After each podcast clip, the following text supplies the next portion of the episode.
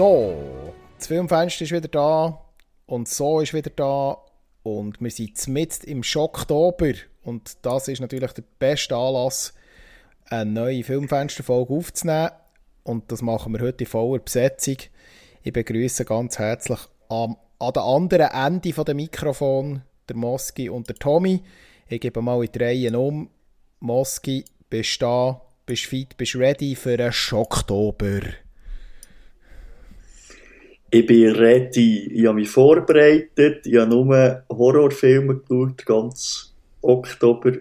Ich bin ready. Über das reden wir heute. Tommy? Ja, ich bin da. Bei diesem regnerischen Abend, wo schon so langsam Richtung Halloween abzielt, bin ich auch ready für unseren Oktober und äh, ich hoffe, wir können euch da gute Gruseltipps oder Shoulder-Tipps geben. Ja, es passt eigentlich ganz perfekt. Wir sind nämlich einen Tag vor dem offiziellen Halloween. Ähm, und das ist doch der beste Anlass, dass man heute doch muss fast als Filmfenster eine Horrorfolge aufnehmen. Das Thema Horror, heute schwergewichtig Horrorfilme, weniger Horrorserien, ähm, aber vielleicht auch noch das eine oder andere aus der Serienwelt. Wir werden es dann hören. Aber das Schwergewicht wird heute ein bisschen auf Horrorfilm sein. Und wir machen das heute so ein bisschen wie ja, wirklich im Freestyle. Wir werden euch ein paar Tipps geben, ein paar aktuellere, ein paar Klassiker, passend zu dem schaurigen Monat, wo ja bereits in aller Munde ist. Äh, überall gibt es Horror-Specials, überall werden wieder Horrorfilme wieder aufgeführt, etc. etc. Und das äh, bietet sich doch an, dort sich nochmal reinzufuchsen. Und das bringt mich eigentlich so ein bisschen auf Start, auf unsere Startfrage vom heutigen Filmfenster. Und zwar, wie stehen wir eigentlich zum Genre Horror und alle Subgenres, die mit dem Horror natürlich auch noch zusammenhängen. Das ist ja immer so ein, ein Thema. Jeder hat so seine Lieblinge und das ist sein Lieblingsgenre. Und äh, ja, ich gebe auch wieder mal in die Runde die Kernfrage. Jungs, wie seht ihr das? Thema Horror, wo steht ihr beim Horror? Wie sagt euch das zu? Wie hat euch das begleitet in all diesen Jahren, wo ihr Filme und Serien habt konsumiert? Und äh, ja, sagt doch mal eure Meinung. Tommy, wie sieht es bei dir aus? Ja, also wenn ich da an Horror denke, denke ich zurück an meine Kindheit und dort habe ich glaube so ein aufschlussreiches Erlebnis, wie man dem kann sagen. okay. Meine Kindheit. Also, also wie alt bist so du vor... Nein, es ist so, es ist wirklich speziell gewesen, weil ein Kollege hat sehr viele ältere Brüder gehabt. Mhm. Und eines Abends, wo wir umgeschaut dort bei ihm daheim waren, haben wir so ein paar Videotapes entdeckt und dann sind wir wirklich noch recht jung gewesen. Ich müsste, wir sind, glaube ich, so 11, 12 gesehen dann. Und das ist echt mein Kontakt mit, der erste Kontakt mit Horrorfilmen. Und da sind eben die Videotapes gesehen. Und dort eben so Jaws, also der weiße Hai drauf gesehen, das Omen und so Zeug. Also, ich sage es mal so, das sind so die 80er-Jahre-Movies gesehen. Nightmare on Elm Street ist auch drunter. Also da haben wir wirklich, es ist, es ist kurz vor Teenager-Alter und da haben wir uns echt wirklich fast ins Häschen gemacht. Dann. Also das ist, wo wir da rein haben geschaut, zum Teil, sind wir dann schon fast ein bisschen erklüpft, was dort alles drauf ist und so. Der Kontakt ist mit denen. Eben.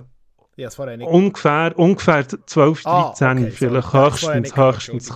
Ja, mhm. ja, ja. Also es war wirklich relativ jung, gewesen, in jungen Jahren und ich habe wirklich ein paar Nächte glaube auch nicht gut geschlafen, weil man von dem weißen Hai auch ein bisschen träumt und denkt, der kommt jetzt unter dem Nest für so Zeug. Also wirklich ein eindrückliches Erlebnis von wegen dem Horror-Einstieg, der ist bei mir noch, noch so eindrücklich gesehen mit dünkt, aber ja, das ist dann auch immer wieder ein bisschen abgeflacht und ein bisschen gegangen, sage ich jetzt mal, im Laufe der Jahre. Es gibt bei mir, glaube ich, immer so Sequenzen, wo ich mich dann wieder ein bisschen reingebe. Vor allem auch das ganze halt Psycho-Horror, Thriller ist, glaube ich, so mein Thema, wo ich eher daheim bin, dass Geschichte noch ein bisschen etwas hergibt. Und ich habe natürlich auch viel von diesen Torture-Filme gesehen, also querbeet eigentlich. Ich bin dort auch recht open-minded, was das angeht, in der Darstellungsform und so. Also eben auch die brüsken Sachen gesehen, wobei natürlich auch nicht immer nur gut, viel auch Trasher, aber äh, und, und ähm, ja, so Schocker, aber manchmal ist mal ein bisschen abgebrüht vielleicht, manchmal auch nicht. Es, es, es kommt ein bisschen auf das Thema drauf an, glaube ich. Also, was einem halt persönlich schockiert, glaube ich. Also so, so Geistersachen, sage ich, ist jetzt mal nicht so meine Schockwelt. Es gibt andere Sachen, die ich eben finde, wo er aber so Torturing-Sachen, wo ich dann doch auch manchmal sogar Mühe habe, kommt je nach Film drauf an. Aber ähm, ja, also das sind so mein Werdegang. Horror ist nicht mein Hauptgenre, würde ich es nicht bezeichnen, aber durchaus sicher etwas, was mich stetig begleitet hat und ich mir doch immer wieder mal mehr, mal weniger stark äh, reinziehe, ja. Genau. Moski, wie ist es so bei dir mit dem Horror? Ja, ich bin da eben weit weg. Ich glaube, du bist der, der am meisten Erfahrung hat bei Horrorfilmen da von uns drei. Ich nehme das jetzt schon ein bisschen vorweg. Der Lemmel kann mich da gerne äh, korrigieren. Aber äh, ja, mir ist das recht fremd gewesen, immer mal wieder so einen Horrorfilm geschaut, äh, zwischendurch mal, aber das ist eigentlich nicht so, oder gar nicht mein Genre gewesen. Und jetzt habe ich eben den Schocktober äh, zum Anlass genommen und habe mir eine Watchlist zusammengestellt, wirklich querbeet. Von alten Filmen, von, von Klassikern, von, von Reihen, von Splatter, von Psychohorror und auch noch ein paar neue. Und äh, habe mich da wirklich reingeschickt. Und ja, erzähle jetzt da ein bisschen über die Filme, wie sie mir gefallen haben oder eben nicht. Aber die, ja, das ist jetzt nicht, es wird auch in Zukunft nicht mein Lieblingsgenre sein. Äh, aber ja, ist gut, habe ich, habe ich das mal gemacht und, und die Welt da für mich ein bisschen entdeckt, sage ich mal. Mephisto, wie, wie steht es bei dir mit dem Horror? Ja, ich bin, glaube auch etwa in der Mitte zwischen euch beiden. Ähm, für mich war äh, der Horror auch so ein Genre, gewesen, wo man hier und da mal ein bisschen mitgenommen hat. Ähm, wenn ich jetzt zurückschaue in meine Jugend, als ich noch jünger war, ich denke auch so, ja, hat jetzt ein bisschen älter als jetzt der Tommy hat vorher beschrieben, bin ich schon gewesen. Und ich hatte den Einstieg in Horror natürlich über mein Lieblingsgenre gehabt, nämlich über Science Fiction. Und da gibt es ja auch Ableger, die dann in in Horrorausläufer gehen. Und das ist natürlich Alien 1, ähm, der Klassiker, der ja beim Filmfenster schon ist mehrere Mal erwähnt wurde, ähm, ist dort so ein bisschen der Einstieg für mich, weil, ja, weil der mir mal mein Vater gezeigt Und der geht schon stark in eine Horrorrichtung und hat natürlich auch die klassischen Sci-Fi-Elemente und gilt auch heute als Filmklassiker. Und das ist so mein Einstieg gewesen, hier und da mal so ein, paar näher so Klassiker zu schauen. Und bin mit den Jahren habe ich mir aber immer wieder nur so ein bisschen, spezielle Filme, Filme, die auch zum Teil heiß diskutiert waren, auch mal rausgepickt und Schocker rausgepickt, äh, um eine eigene Meinung zu bilden. Aber ich bin nie ein Anhänger vom Genre. Ähm, ich einfach andere ähm, Filmgenres viel, viel lieber gehabt, habe die ähm, mehr konsumiert, habe die mehr ja, wirklich intensiv für mich gefeiert. Und das ist so ein so ein meine Ausgangslage gewesen, so, so bin ich aufgewachsen und habe den Horror immer hier und da wieder mal mitgenommen. Und habe aber dann zum Beispiel diese ganzen Skandalfilme, die über die Jahre sind gekommen, äh, immer auch wieder äh, äh, ja, weltweit sind diskutiert worden. Bis in die Neuzeit, hier jetzt gerade äh, vor gut einem Jahr der Terrifier unter anderem, wo ja da auch durch das Netz geistert ist, vor über zwölf Jahren noch der erste Saw-Film, den wir heute glaube ich auch noch werden erwähnen weil es wieder einen aktuellen Ableger gibt und äh, weitere Filme, auch Skandalfilme von, von Festivals, wenn wir da äh, Sachen denken wie Serbian Film oder ähm, äh, äh, Martyrs, wo ja hier im Filmfenster sogar mal als Special vom lieben Kollektor ähm, und mehrmals ist behandelt worden. So die skandalumwobenen Filme äh, und, und Schocker, die habe ich dann auch gleich alle geschaut, dort, äh, die ganzen Torchporn äh, bekannten Sachen. Ich muss auch sagen, ich habe jetzt zum Genre Horror und auch was man kann zeigen an Brutalität, habe ich ja schon so ein eine Meinung eine vorgefertigte. Und für mich ist immer so ein bisschen, wenn ein Film reiner Shock Value ist, dann tut es mir eher ähm, abtönen, muss ich ganz ehrlich sagen. Das ist etwas, wo, wo gewisse so ganz extreme Horrorfilme bei mir ein bisschen das Problem haben, dass sie bei mir ein aufs Abstellgleis gehen und dann so auch, ich sie auch sehr kritisch, kritisch beurteilen. Es gibt aber Leute, die genau das suchen, das bin ich mir auch völlig bewusst, ich gehöre nicht zu denen, also ich bin wirklich so interessiert, aber nicht ein Fan vom Genre. So könnte man es vielleicht einordnen. Also ich denke wirklich, dass das Statement, das ich gesagt habe, dass ich so ein bisschen in der Mitte von euch zwei bin, ich glaube, das, das kommt dem sehr nach. Ja, ich glaube, wir sehen, jetzt, jetzt ist der Oktober also schon fast durch. Wir sind, äh, wir sind durch den Horrormonat schon fast durch. Und jetzt haben wir uns doch das eine oder andere zu Gemüte geführt. Und ich glaube, jetzt steigen wir mal quer ein. Wir fangen der Aktualität an. Das haben wir uns ein bisschen vorgenommen. Wir wollen sogar ein bisschen Filme von den letzten zwei, drei Jahren unter anderem äh, ein besprechen und euch auch ein paar Tipps vielleicht für über Halloween ja, nachlegen. Wenn ihr vielleicht irgendeinen Horrorfilm-Night macht oder so, dann ist das genau der Anlass dazu. Und dann könnt ihr hier reinhören und vielleicht hört ihr noch den einen oder anderen Tipp. Und dann gebe ich mal, mache ich mal wieder die Runde auf. Und ja, Tommy, leg mal los. Was hast du von den aktuelleren Horrorfilmen sogar im Petto? Ja, ich denke mal, ähm, ich würde mal sagen, ich gehe mal zum Talk to Me, weil der dir natürlich noch nicht gesehen hat und ich den schon bereits im letzten Podcast erwähnt habe. Und jetzt frage ich einfach euch, habt ihr den gerade erst gesehen? Mhm. Mephisto? Ja, geschaut, oder ja? Oder Mephisto du? Ja, yes. Okay. Und was ist eure Meinung? Meine ist ja schon gemacht. Ich finde es sehr stark von den neueren ähm, Horrorfilmen. Also die Prämisse, die ja dort ein bisschen reicher spielt bezüglich, äh, dass man eben Kontakt ein bisschen zum Jenseits aufbauen das Ganze. Und ähm, ich habe das sehr interessant gefunden, weil es wirklich ein bisschen frisch daherkommt. Eigentlich thematisch zwar etwas, wo man vielleicht der ein oder andere Film sich schon damit beschäftigt hat, aber äh, eben die zwei australisch-griechischen Regisseure haben das für mich wirklich enorm gut umgesetzt. Und äh, Talk to Me ist für mich fast ein kleines Highlight vom Jahr. Würde diesen Film eigentlich zu jeder aktuelleren Horrornacht eigentlich auch ein bisschen dazu zählen. Ich wüsste jetzt nicht, eben, Mephisto, kannst du das unterschreiben oder wie ist der deine Meinung? Ja, ähm, der, es ist ja sehr, jetzt habe ich gerade das Blackout, die, die, es hat ja gerade vor zwei Jahren den australischen Under-Horror-Film, wo wir auch schon im Filmfenster darüber geredet haben, ja ein bisschen Wellen geschlagen. Ähm, du meinst der Sissi? Genau, Sissi, merci. Ähm, jetzt habe ich nämlich gerade den Vater verloren, merci. Und der, schon den habe ich damals geschaut, auf Empfehlung vom, äh, vom Dorn. Und ich weiss, dass, dass jetzt, das ist auch wieder so eine halb australische Produktion, unter anderem.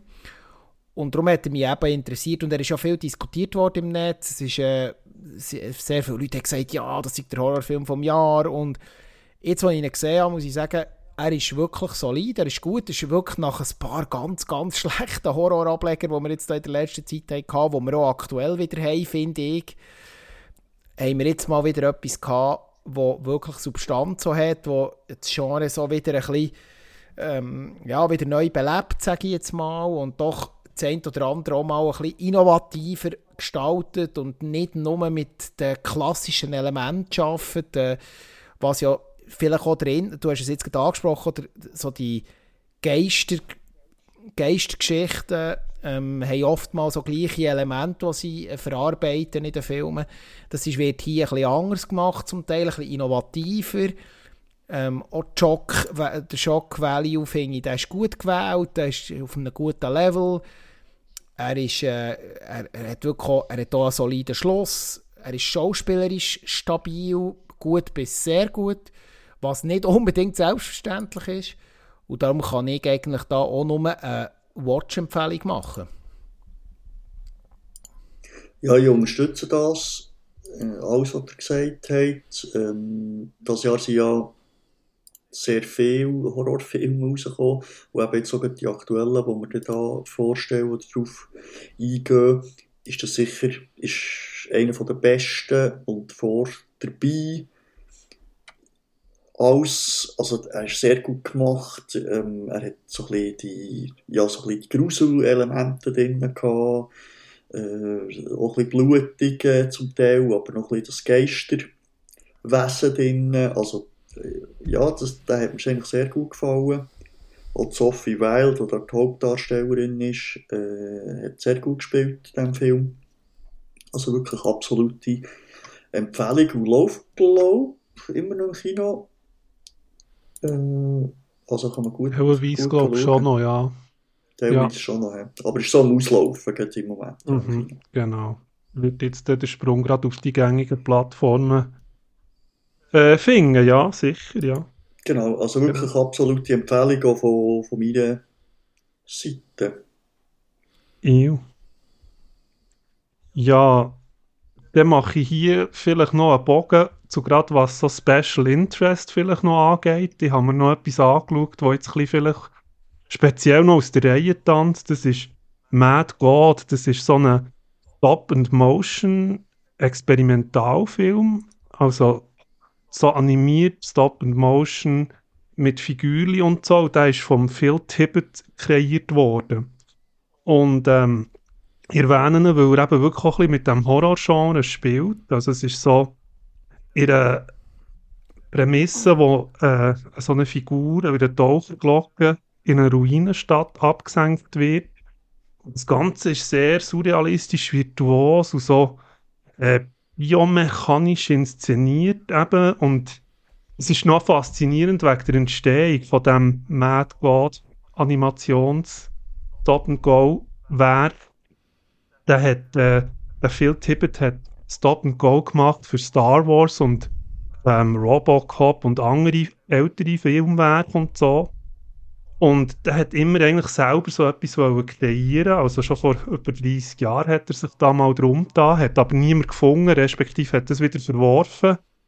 Und hat es später jetzt wieder aufgegriffen mit einer Gruppe von nur etwa 20 Leuten, zum Teil alleine wo die Stop-and-Go-Animationen von diesen Figuren und diesen Wesen und dem extrem skurrilen Zeug in diesem äh, Mad God-Film umgesetzt haben.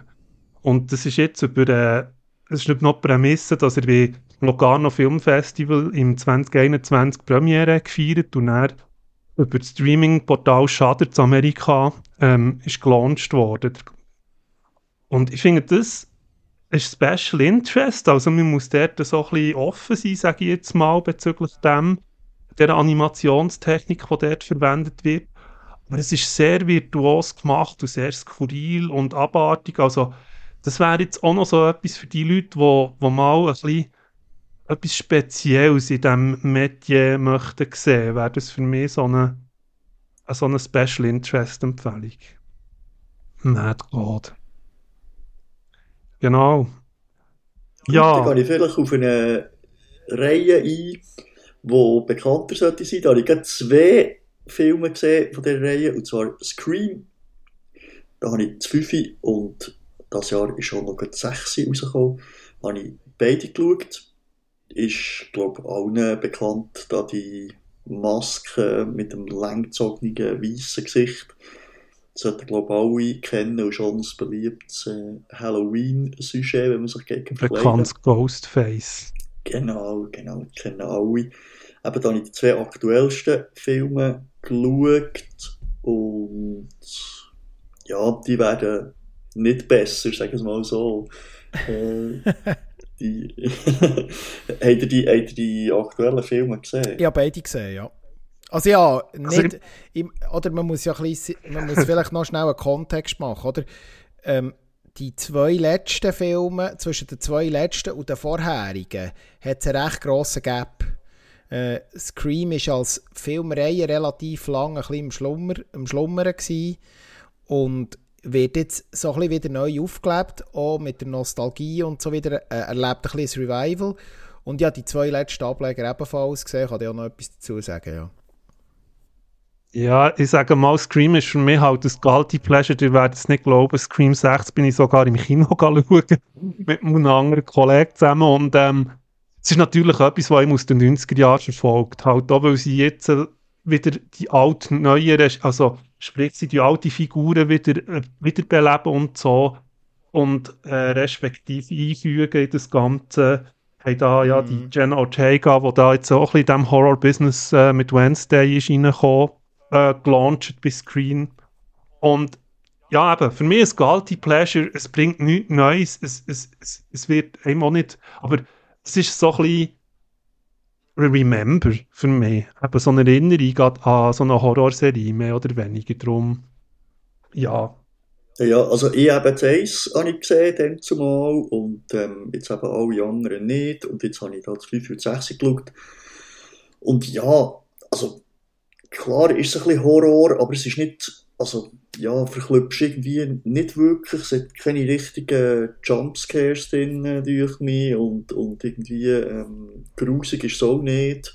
Mhm. Und ja, jetzt haben sie ja so ein bisschen die, eben du hast es ja erwähnt, Mephisto, dass sie so ein bisschen auf die alten, oder die alten Figuren zurücknehmen. Mhm. Und sie nehmen das auch auf im Film, dass sie sagen, ja, jetzt ist das da wie ein Prequel und Sequel und Franchise, äh, wo irgendwie nachher so gespielt werden. Ja, sie haben immer so eine Meta-Ebene drin, ja, ja, das ist so. Und sie nehmen sich so ein bisschen wie selber auf die Chippen, aber irgendwie dann gleich nicht. Und ja, das, also es passt für mich nicht so richtig rein in das Ganze, manchmal weiss ich nicht, ob es ein bisschen, ähm, äh, Comedy sein oder jetzt wirklich äh, ein Horrorfilm. Also, ja, dann kommt irgendwie der beste Kollege, wird umgebracht und dann äh, witzeln sie schon wieder, haha, ich glaube, du bist der Mörder, ah oh, nein, haha, ich glaube, du bist es. Also, das, ähm, ja, irgendwie funktioniert das ähm, zumindest für mich nicht, aber du sagst es, es ist so Pleasure, kannst, kannst gerne schauen, aber es ist nicht wirklich jetzt der richtige Horror, Horror. Ist aber auch ein Tradition also, bei Scream, ja. muss man sagen. Also es geht. Man, man, muss dort vielleicht noch einwerfen, dass ja die erste Scream dann eben in dieser Teenie-Slasher-Ära in den 90er Jahren ja, ja. Mhm. Genau, ist das so ein prägender Film gewesen, oder? Dann auch relativ neu mit Scream, mit Screen 1. Dass man dann hat mehr so den Überraschungs- und Rätseleffekt, den er ja auch noch hatte, wer steckt hinter dieser Maske, oder? Das ist ja so die Prämisse gewesen, die der Film eigentlich geprägt hat. Wer ist jetzt der Ghostface-Killer?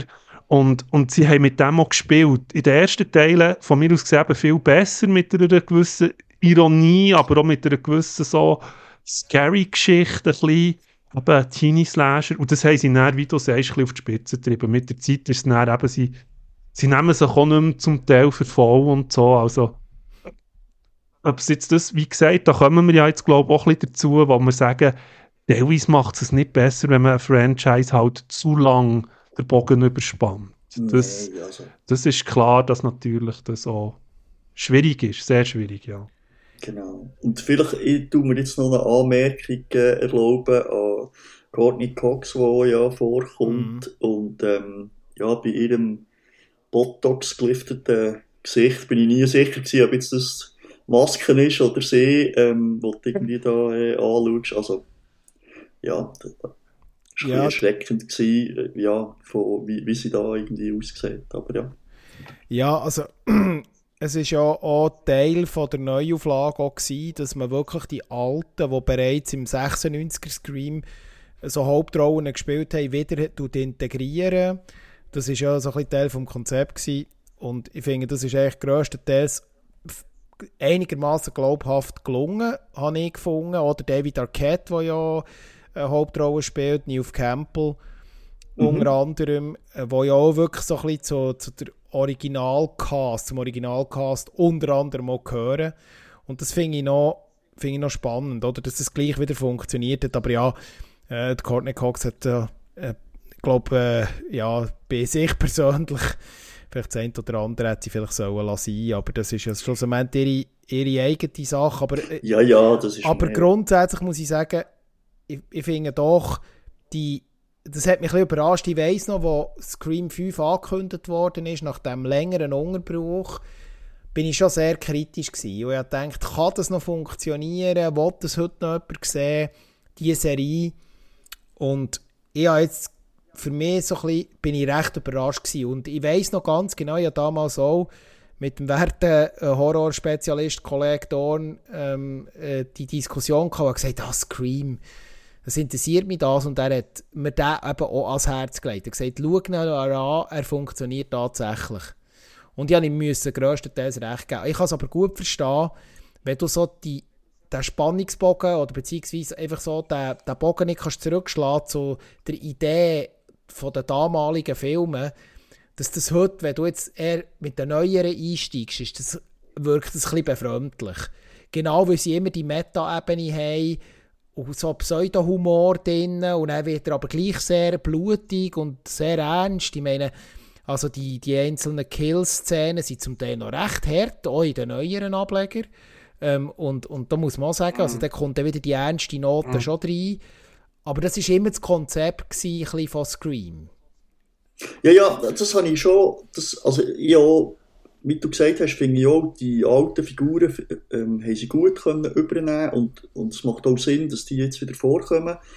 Aber es hat sonst einfach, also für mich hat es zum Teil Logikfehler drin gehabt. ja, gut. Und, auch, und, und, und, ja. Ja, ja, es ist, es ist, bitte, äh, oder also, irgendwie. Und, und, und dann auch die mhm. Auflösung, zum Teil wer das jetzt der Ghostface ist, mhm ist irgendwie so ein bisschen an den Haaren herbeizogen. Mhm. Weißt, das kann irgendwie jeder, kann also klar kann es jeder sein, aber es ist irgendwie so die, warum das, das jetzt die Motiv. das machen und so, ist einfach das Motiv, ist einfach wirklich Hanebüchen, irgendwie mhm. einfach so noch, noch, noch schnell ein bisschen erfunden und das habe ich ein bisschen schade gefunden. Aber ja.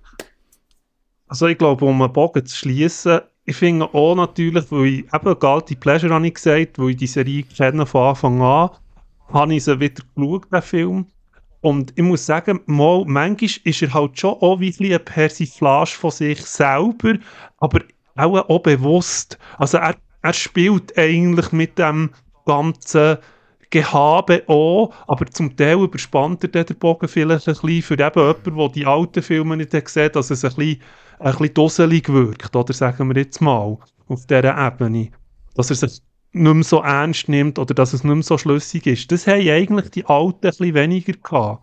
Also die ersten Filme, dort ist eben wirklich mehr noch ein bisschen kalt, andere kalt drin gewesen. Stimmt, was ja bei so einer was ja so bei einer Filmserie durchaus immer wieder der Fall ist. Da kommen wir, glaube ich, jetzt gerade dazu. Genau. Weil ich möchte überleiten zu So X oder So 10. Ja, das ist es so. Ich habe das auch bei mir auf der Liste. Der neueste So-Ableger ist im Haus. Was habt ihr so für Bezüge zu der So-Horror-Filmserie? Äh, welche habt ihr die vergangenen Ableger gesehen? Habt ihr euch mal für die Filmserie interessiert? Wie steht ihr generell so ein bisschen zu dieser Filmreihe So? Also ich mache es kurz. Ich habe keinen einzigen gesehen. Jetzt auch der neueste nicht. Und ich habe mir jetzt, ich muss ganz ehrlich gesagt sagen, nicht so richtig hergetraut, jetzt so in diesem Oktober. Ähm, ich hatte auf der Watchlist gehabt, es war so ein bisschen alles gewesen. Ich konnte nicht alles können schauen, mhm. und dann habe ich immer so ein bisschen rausgeschoben, und äh, darum habe ich keinen einzigen gesehen von denen. Also zum ein bisschen das vielleicht ein einzuordnen, ähm, die Zoo-Filmreihe, ähm, der erste Ableger ist 2004 ins Kino gekommen. Man merkt also, da ist schon recht viel Zeit ins Land gezogen. Wir sind trotzdem eigentlich erst beim zehnten Ableger. Das hat also zwischen gewissen, also sie haben mal äh, so im Jahr 2010 haben sie eine Pause gemacht mit so 3D ähm, und haben dann, sind dann 2017 mit Jigsaw und so Spiral im 21 und jetzt eben so X äh, wieder in die Serie eingestiegen. Ja, wie kann man so beschreiben? So ist eigentlich so der klassische Torture, Porn, Horror, ein bisschen gemixt mit Mystery, äh, nein, mit Mystery mehr, mit Thriller-Element. Und das gibt so eine Mixtur und das ist damals wirklich im, im 2004 das echte Hype ausgelöst. Ich weiss noch, ich bin da zu Bern schauen, im Kino. Das Kino war wirklich voll gewesen, und das hat wirklich auch mit dieser mit, den, mit diesen Twists, die äh, die Filme zum Teil eingebaut haben, insbesondere der erste Teil und vor allem auch der Twist am Schluss, den ich jetzt nicht verraten falls der äh, Moski dem auch noch nachholen weil das wäre ein bisschen unfair. äh, das wäre dann wirklich ein bisschen der Spannungsbogen draussen. Und das hat so ein bisschen die Filmreihe speziell gemacht, aber mit der Zeit ist das einfach nur noch spätestens ab dem dritten Teil und der fortfolgenden ist das eine Aneinanderreihung eigentlich von Tötungsszenen, von, von, von Folterszenen, wo man irgendwie sich hat erklären mit einer Rache-Story, wo der sogenannte Jigsaw dahinter steckt. Und das ist so ein bisschen, ich will jetzt auch nicht die ganze Story aufdröseln, für das haben wir zu wenig Zeit, aber für mich ist die Serie so ein bisschen zu Tod gelaufen und trotzdem habe ich mir jetzt, nachdem ich eigentlich schon nach dem siebten, achten Teil längstens abgehängt hatte, habe ich jetzt mal nach dem absolut katastrophalen so Spiral, wo ich dachte, oh, jetzt wird da mal ein neues Element reingebracht und der ist ja wirklich komplett in die Hose im 2021, das ist zumindest meine Meinung. Gebe jetzt mal so X eine Chance, können sie wirklich noch etwas Neues erzählen. Ähm, ich persönlich bin wieder mal underwhelmed und er hat auch dort wieder, das ist der, äh, weil das der Moski vorher angesprochen hat, für mich hat so X einfach wieder zum Teil, äh, du bist einfach, du hast schon so viel gewöhnt, die Serie hat schon so viele Bilder, Töt Tötungsszenen und Killszenen ähm, äh, auf die Leinwand projiziert und jetzt nach diesen Jahren bist du einfach das alles irgendwie, hast du, hast du ein bisschen satt gesehen an diesen Bildern und äh, irgendwie wird, kann er dir dann nichts mehr Neues erzählen. Ja, am Schluss gibt es wieder einen relativ guten Twist, aber er hat einfach wieder so mhm. unglaublich unglaubwürdige Abschnitte drin, mhm. wo so an den Haaren herbeizogen sind, dass, dass sie selbst im Kontext Horror einfach abhängen. Aber das war nur mein Eindruck. Mhm. Ich bin mit einem eher mittelmäßigen bis underwhelmten Gefühl aus dem Film aus. Tommy? Ja, ja, ich teile das. Also, ich muss jetzt sagen, eben, das, die ganze Ebene, die so da mal hat aufgetan, wie du sagst, der erste dann im 2.4, ist wirklich etwas Neues gesehen, wo man so eben mit diesen Turns und Twists, zu diesen Fallen, wo sie sich daraus müssen befreien, das Spiel, wo der Jigsaw spielt, ähm, das hat alles irgendwo noch Sinn gegeben, weil eben auch die Story spannend war. Und das hat einem irgendwie dort äh, mögen überzeugen eben mit diesen Twists und Turns. Und je länger wie mehr sind die eigentlich im Hintergrund gerückt. Also, es hat ja die Ermittlungsstory noch gegeben mit der Polizei. Das ist ja auch genau, weg. Genau, das, ja. Es sind die, die Thriller-Elemente, mhm. die eigentlich ganz stark den Film mitprägt haben, die ich auch recht gefeiert habe, muss ich sagen, bei den ersten So-Filmen. Trotz dieser Brutalität, zum Teil der expliziten, die die Jigsaw-Reihe hat, eben der Torture-Porn, hat die Geschichte noch irgendwie das Ganze gedreht, oder? Und es ist nicht nur ein Mittel zum Zweck gewesen, dass man einfach wirklich harte, brutale Szenen gebracht hat, sondern hat es eigentlich mit einer soliden ähm, Story umwoben. Und die ganze Geschichte eben um den Jigsaw John Kramer, der da mit dem allem kämpft, eben mit uns jetzt nicht fast nicht auf, aber das hat überzeugt, also für all die, die die ersten So-Teile nicht gesehen haben, ist sicher eine Empfehlung wert. Es wird gegen hinten raus, eben wie der Mephisto schon gesagt hat, wirklich ein bisschen überdrüssig. Es geht nur noch um einen, praktisch um einen Gewalteffekt und es ist nicht mehr gut gespielt. Das darf man jetzt bei Saw X eigentlich auch so wieder sagen, das Moralisierende, das jetzt Saw X manchmal aufwirft, ist dann für mich auch wieder ein bisschen too much und eben im unglaubwürdigen Bereich. Oder? Ja, und wenn, und wenn gar nichts mehr läuft, dann musst du noch ein Spiel bringen, weil damit, damit noch kannst ja. Shock Value noch einmal Jetzt würde ich noch nicht zu viel teasen. Aber, aber, aber ja, ich sage nicht in welchem Zusammenhang, so. aber es ist wirklich, ja. es ist, also ja. die Schlussszene ist, gehört zu den unglaubwürdigsten Szenen, die ich seit Jahren in einem Horrorfilm habe gesehen habe. Da geht es unter anderem um ein Kind, ich spoilere es jetzt nicht, ähm, äh, für die, die den Film noch sehen wollen. Er ist noch relativ frisch und aktuell. Und das ist eigentlich so der typisch, die typische Szene für mich gewesen, wo wirklich jetzt, und das ist das, was ich ganz am Anfang von dieser Folge gesagt habe, das ist eine reine Szene, die eigentlich für einen Shock-Value eingebaut ist, wo der Zuschauerin, der Zuschauer sagt, oh, ein Kind. Oder? Es ist grad, äh, das ist einfach nur wegen dem, weil, der, weil die, die, die Rolle von dem Kind hat man mit jedem beliebigen sonstigen Charakter können ersetzen Das ist das Kind ist dort nur eingebaut gewesen, weil es ein Kind ist und weil es schockieren soll. Und mehr sage ich nicht dazu, aber macht euch ein eigenes Bild. Ja, sorry Tommy, du hast noch etwas zu sagen, die unterbrochen. Etwas liegt mir noch auf der Zunge, nur chronologisch gesehen, das noch zu fassen, dass der So X zwischen dem ersten und dem zweiten Teil angesiedelt ist. Ja, ist also sie sind eigentlich in der, in Zeitlinie wieder zurückgegangen, dass er der zwischen diesen Teilen spielt. Macht es aber auch nicht besser. Nein, Von dem her, das ist nur eine Ergänzung. Gewesen. Merci Somit, fürs Klarstellen, ja. Genau, können wir das Thema, glaube ich, auch haben wir abgehalten. Ja. Also, ja, wenn ich, wenn ich vielleicht, ich vielleicht einen Moski, der keinen einzigen Sohn hat gesehen, ich finde, der erste Sohn aus dem 2004, den kannst du wirklich mal schauen. Der hat wirklich noch, auch noch ein bisschen den Ermittlungsteil. Der hat wirklich, damals ist das auch mit diesen Fallen, was so ein, ein, sehr grosser Bestandteil ist von dieser Serie, ist etwas damals Innovatives gewesen, Neues im Horrorgenre. So hat es das noch nicht gegeben. Ähm, die Story ist spannend und die Auflösung ist auch spannend. Den kann ich dir noch empfehlen. Und ob du dann weitere Teile noch schauen willst, auch er selber müssen entscheiden. okay, gut, genau. merci. Aber vielleicht ist das, äh, wie der Film hat zusammengefasst, eine gute Überleitung auch in eine Reihe, wo jetzt eben auch der neueste ist rausgekommen, und zwar Evil Dead Rise.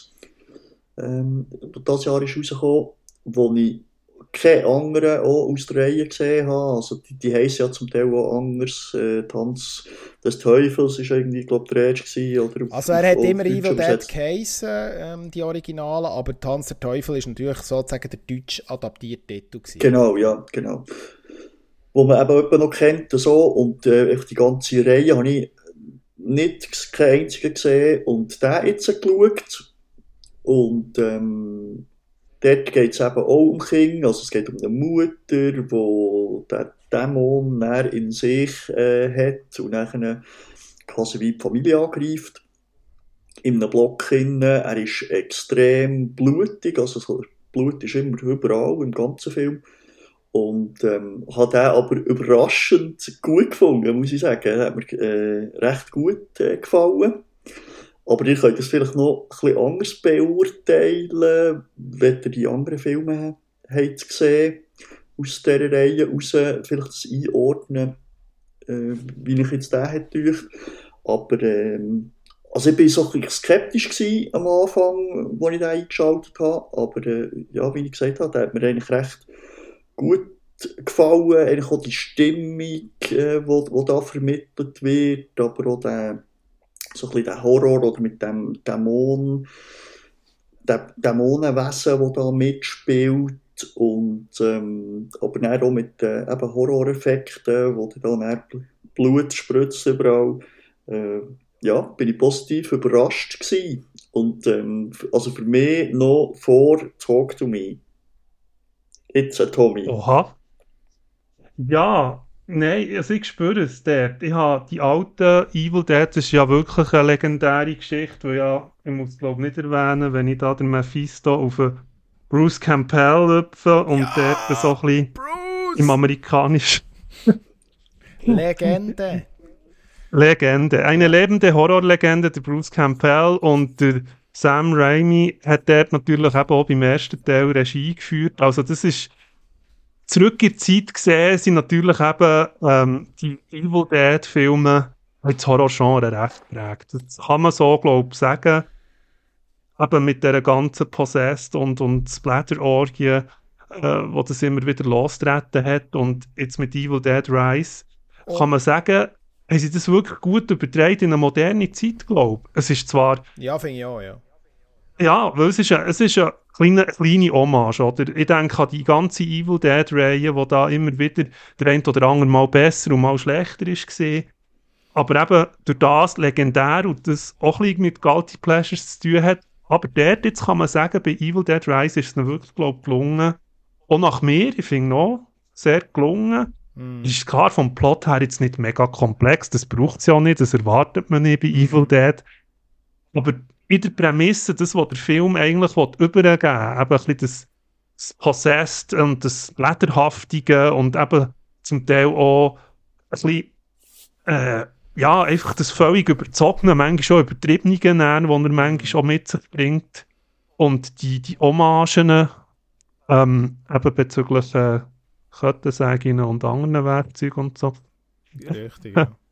genau, oder? Genau. Und ja, Mephisto, Du, ja. du hast die sicher Das ist deine Reihe, gib's zu. Nein, Bruce ist, Campbell. Ist, also ich bin, ich bin natürlich schon ein bisschen Bruce Campbell-Fan. ich bin schon ein bisschen Bruce Campbell-Fan, das stimmt.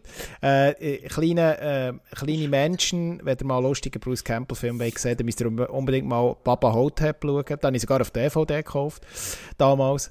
Äh, aber zurück zu Evil Dead. Also, das hat ja angefangen eigentlich mit, mit dem ersten Evil Dead Remake und jetzt ist ja Evil Dead Rise eigentlich der Nachfolger vom Remake. Ähm, der erste Film ist ja sehr sagenumwoben. Das weiss, ich weiß nicht, ob du das weißt, Moski.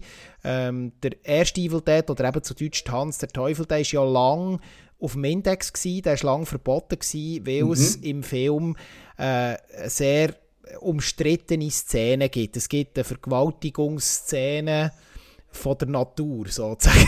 das klingt jetzt ein bisschen komisch, aber ähm, ich wollte es dort nicht spoilern, wenn jemand mal den Klassiker schauen will. Die ist zum Teil auch geschnitten worden in gewissen Fassungen.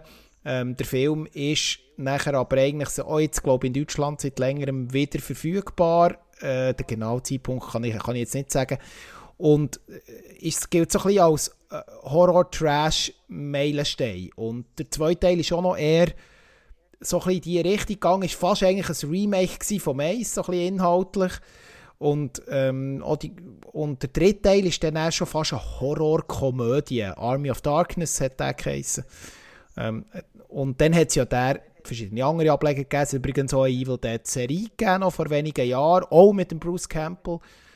Und jetzt die Remakes, wo der Bruce Campbell übrigens ähm, nur zum Teil gar nicht auftritt oder, oder, oder irgendwo als Produzent fungiert, im Hintergrund ähm, ich finde, das ist gelungen. Man hat das in die Moderne gehievt, erzählt ernster, düsterer, hat, hat einen anderen Touch, aber ist so gleich so der wichtigste Element treu geblieben. Und ähm, das ist nun mal äh, der Possessed Horror, wenn man das so kann zusammenfassen kann. Und für das, für die, die das gerne haben, die, die das suchen, da ist sicher Evil Dead äh, eine Reihe, die funktioniert. Es ist aber ganz klar eher auf der Splatter-Seite, eher noch von den von den Effekten her, auch viel noch Practical Effects äh, in den Filmen. Also das so, kann man durchaus loben. Ja. Ja, aber es war nicht, aber es nicht nur reine Splatter. Gewesen, nein, nein, äh, nein. Wo, es hat eben auch andere Elemente drin, äh, so ein bisschen, ja, eben mit ein bisschen Geist, mit ein bisschen Psycho, wo du mal ein bisschen verklüpfst und nicht einfach nur, ja, jetzt äh, Brutalität oder so da ist. Und das habe ich eigentlich noch gut gefunden, oder?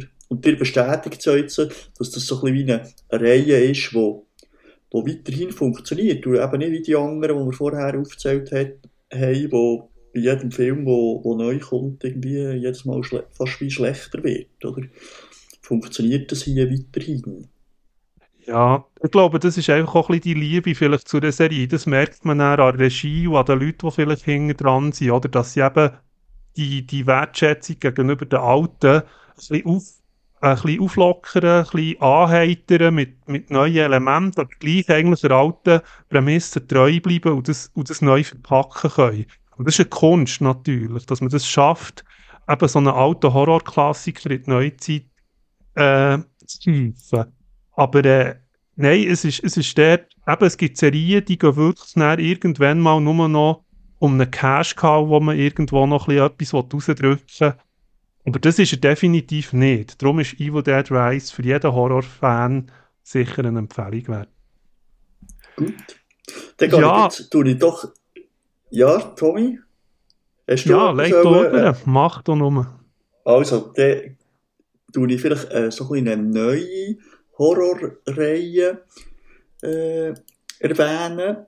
Und zwar von Ty West. Da ist vor zwei Jahren äh, X rausgekommen und jetzt äh, der Pearl der, äh, nach, also das ist äh, ein Prequel quasi zum X und es ist auch noch ein dritter Film äh, bereits geplant, wo dann auch die Reihe auch sollte weitergehen. Habt ihr die zwei Filme, die jetzt fangs rausgekommen beide auch gesehen? Tommy? Ja, ich habe die gesehen, Pearl und X und es ist ja der, der eigentlich geht es ja ein bisschen im Zentrum mit der Mia Goff. Mhm, genau. Und ich habe so ein kleinen Hassliebe mit dieser Frau, muss ich gerade ehrlich gesagt kann, sagen. Also da liebe Grüße gehen raus, da kannst du dich mit dem Dorn zusammen tun, ich glaube. ich glaube, ich teile das. Ich könnte zusammen ein Bier nehmen und dann über Mia Goff diskutieren. Nein, nein, nein, also ich muss da hier noch Lanze brechen. Ich glaube grundsätzlich hat sie, wenn sie die richtige Rollen bekommt und es liegt wahrscheinlich, und dort sind wir uns einig, wenn man im englischen Original manchmal zu fest ihre Stimme im Fokus hat, kann das das Problem sein. Ich will nicht an ihr zweifeln. Als, als Darstellerin hat sie sicher eine Berechtigung. Sie, sie hat vielleicht auch ein bisschen das, ohne dass ich jetzt da ein bisschen Offense werde, aber halt so ein bisschen den, ein Horror-Touch wie früher, also so ein bisschen eine junge, attraktive Frau, die sie da ein bisschen verkörpert in diesen Horrorfilmen. Äh, genauso wie beim Infinity Pool und so. Also, man merkt, es wird dort doch ein bisschen kokettiert mit ihrer Rolle, oder? So das attraktive, sexy Girl, was sie dort halt einnimmt. Das ist jetzt nicht Offense gegenüber Frauen, das ist halt auch so ein ein Horror-Genre-Touch, oder? Wo man früher mehr noch hat ausgelebt. Und das kommt jetzt bei ihr auch ein bisschen zum Tragen. Aber sie, sie hat wirklich ihre Qualitäten als Schauspielerin und gewisse Sachen, eben darum so die Hassliebe gegenüber ihr, dass sie manchmal auch ein bisschen auf den Keks kann gehen kann sage ich jetzt mal, oder? Was hier noch anzumerken ist, wenn ich noch gerade Mia Goff erwähnt habe, es wird ja das Frankenstein Remake geben, darum die Überleitung noch schnell. Dort wird Mia Goff auch mitspielen, unter anderem auch der Oscar Isaac oder Andrew Garfield und sogar der Christopher Waltz. Und Regie führt niemand Geringeres als der Guillermo del Toro. Also auf den Frankenstein da bin ich also gespannt. gespannt. Das klingt jetzt also nicht so schlecht, muss ich sagen. Genau, genau. Aber jetzt zurück zu diesen Filmen, eben wegen Pearl und so. Pearl ist wir, für mich... Warte schnell, wenn wir schnell kurz ja. noch sagen, um, um was das geht. Nur ganz kurz umrissen. Ähm, genau. Im, Im X, das war eigentlich eben der erste Film, gewesen, dort äh, geht eine Gruppe von ein paar Personen, unter, unter anderem spielt dort auch Jenna Ortega wieder mit, die wir vorhin schon erwähnt haben. Ähm, die so auf eine Farm und wollen dort Porno drehen.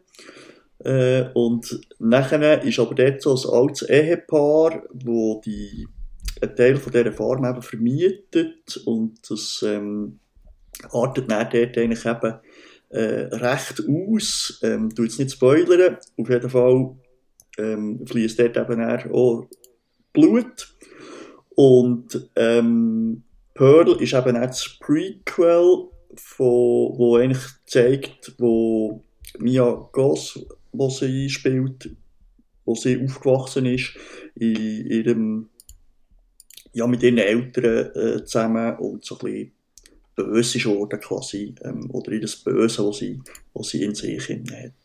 Das wird jetzt im Pearl aufgearbeitet. Muss ich, jetzt auch, also, muss, ich, muss, ich, muss ich jetzt auch noch etwas zu diesen Filmen sagen? Ja. ja, wie findest du? Sag doch etwas. Es tut mir leid, Freunde. Ähm, da bin ich raus. Also, ich habe den ersten so unglaublich dämlich gefunden, dass ich ihn wirklich fast ausgeschaltet habe. Und das mache ich also selten, selbst im Kontext Horror.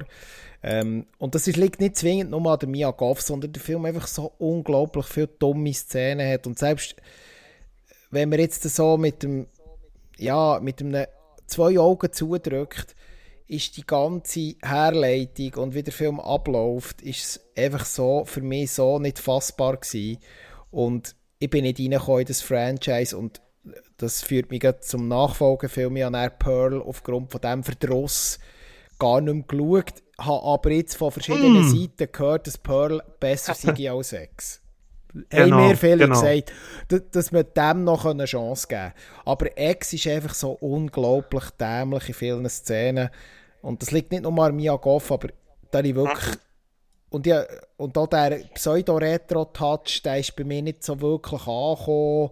Ähm, ja, also das war jetzt mein Eindruck. Gewesen. Ich kann daher nur über erst etwas sagen. Äh, und zum Zweiten habt ihr ja schon sehr ausführlich darüber geredet ja, mal schauen. Aber das, was du jetzt gerade angetönt hast mit dem Frankenstein, das klingt sehr interessant. Auch mit ja. oder ohne Mia Goff. Also ich muss dort auch noch einschmeißen. Also beim Ex habe ich mich wirklich auch zum Teil so ein bisschen probiert zu provozieren, aber er wird irgendwann auch ein bisschen peinlich. Da gehe ich mit dir einig. Ja, wirklich, dort, ja. dort, dort habe ich so das Gefühl, wo man Schienen fahren, irgendeine so eine Provokation, eben das Porn-Thema mit Horror mixen. Aber eben, es ist am Schluss einfach zu wenig. Wo ich aber jetzt gerade muss einschwenken auf Pearl, den finde ich jetzt wirklich relativ gelungen. Das sollte man nicht abhalten, den noch zu schauen, weil er ist nicht extrem gut, aber er ist bedeutend besser, weil eben das Ganze ein bisschen mit dieser Persiflage von dem Farmleben, wo da Mia Goff, eben das Girl, so ein bisschen die Unschuld vom Lande, wo dann nicht im Ganzen so unschuldig ist. Mhm. Ähm, die Prämisse funktioniert bei Pearl gut und von mir aus gesehen auch ein bisschen glaubhafter und auch sogar noch ein bisschen mit einem Touch Charme. Also mhm. Pearl ist für mich ein stabiles Werk. Mhm. Ex, Ex ja. kann man für mich wirklich in dem Sinn weglassen. Also nicht jetzt böse gemeint, aber ja. Mhm. Und man muss auch, also man kann Pearl auch gut schauen, ohne dass man Ex gesehen hat. Also es funktioniert. Genau. Ähm, also gut, also wenn ihr nur Pearl wollt schauen und der ist, also ich schätze auch besser als Ex, könnt ihr, also gut, nur den Film. Dann ich äh, das, das Gemüt geben. Ja, Genau, und vielleicht können wir noch den letzten Film, wenn wir jetzt schon bei der Mia Gosby sind, der hat ja eben Infinity Pool, das hast du vorhin schon erwähnt. Äh, der ist auch das Jahr rausgekommen. Und ähm, da kann ich so ganz kurz machen, der hat für mich auch überhaupt nicht funktioniert. Also hat mir eigentlich gar nicht, gar nicht gefallen. Ist das euch gegangen? Habt ihr den gesehen?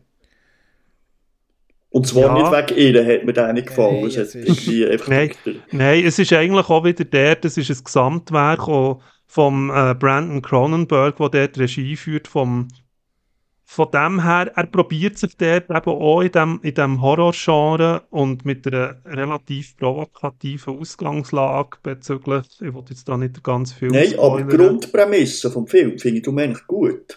Und die wäre okay. Und das ja. haben sie echt wie viel zu wenig daraus gemacht, ähm, genau. das ähm, auszuspielen. Und das verliert sich dann in irgendwie anderen Sachen, statt dass sie bei dieser Grundprämisse wären geblieben. Ja. ja, weil eben das Ganze mit der sektiösen Geschichte, die da aufkommt in diesem Film und dann ein Kult, der sich darum bildet und in diesem Kult gewisse Sachen entstehen und dann das psychologische Element, aber das geht für mich sehr unter, weil ähm, die Schauspieler, die eigentlich sehr gut wären, unter anderem auch der Alexander Skarsgård dort drinnen mitspielten, nicht zu verachtende Schauspieler, finde ich, aber einfach das Drehbuch in der, in der in der Gesamtheit nennen, zu wenig Fallhöhe erzeugt in diesem Film. Und eben in der, auch in der Dramatik einfach für mich, für mich eben zu wenig unter die Haut geht. Für das, dass er eben so in diesem Horror-Mystery äh, innen spielt, der Infinity Pool, eben so mit Vorgängen, die so ein bisschen traumatisch sollen sein, bleibt er für mich an der Oberfläche kleben. Er geht dort, für mich haben die Figuren keine Tiefe.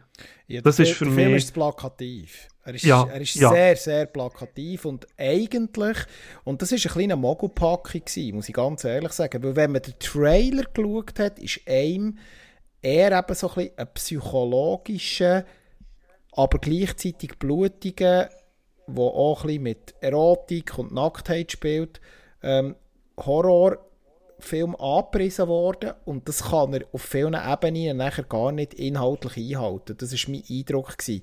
Und ich finde, gerade auch mit den Bildern habe ich mehr erwartet. Das deutet sich da auch von den Bildern her eigentlich sehr, sehr im Trailer sehr, sehr spezielle Sachen an. Aber die wirken eher im Film auch nicht so, wie ich mir das vorgestellt habe. Die, mhm. die Szenen. Und also ich bin dort auch sehr eigentlich mit einem negativen Gefühl aus dem Film aus. Der hat einfach irgendwie nicht das können erfüllen, was man sich von ihm versprochen hat. Und ich finde, und da mache ich einen kleinen Schlenker, ähm, wenn der schon David Lynch sein, aber dann muss es dann auch durchziehen. Und das ist für mich ein der, der Versuch, sich ein bisschen beim David Lynch zu inspirieren mit gewissen Elementen.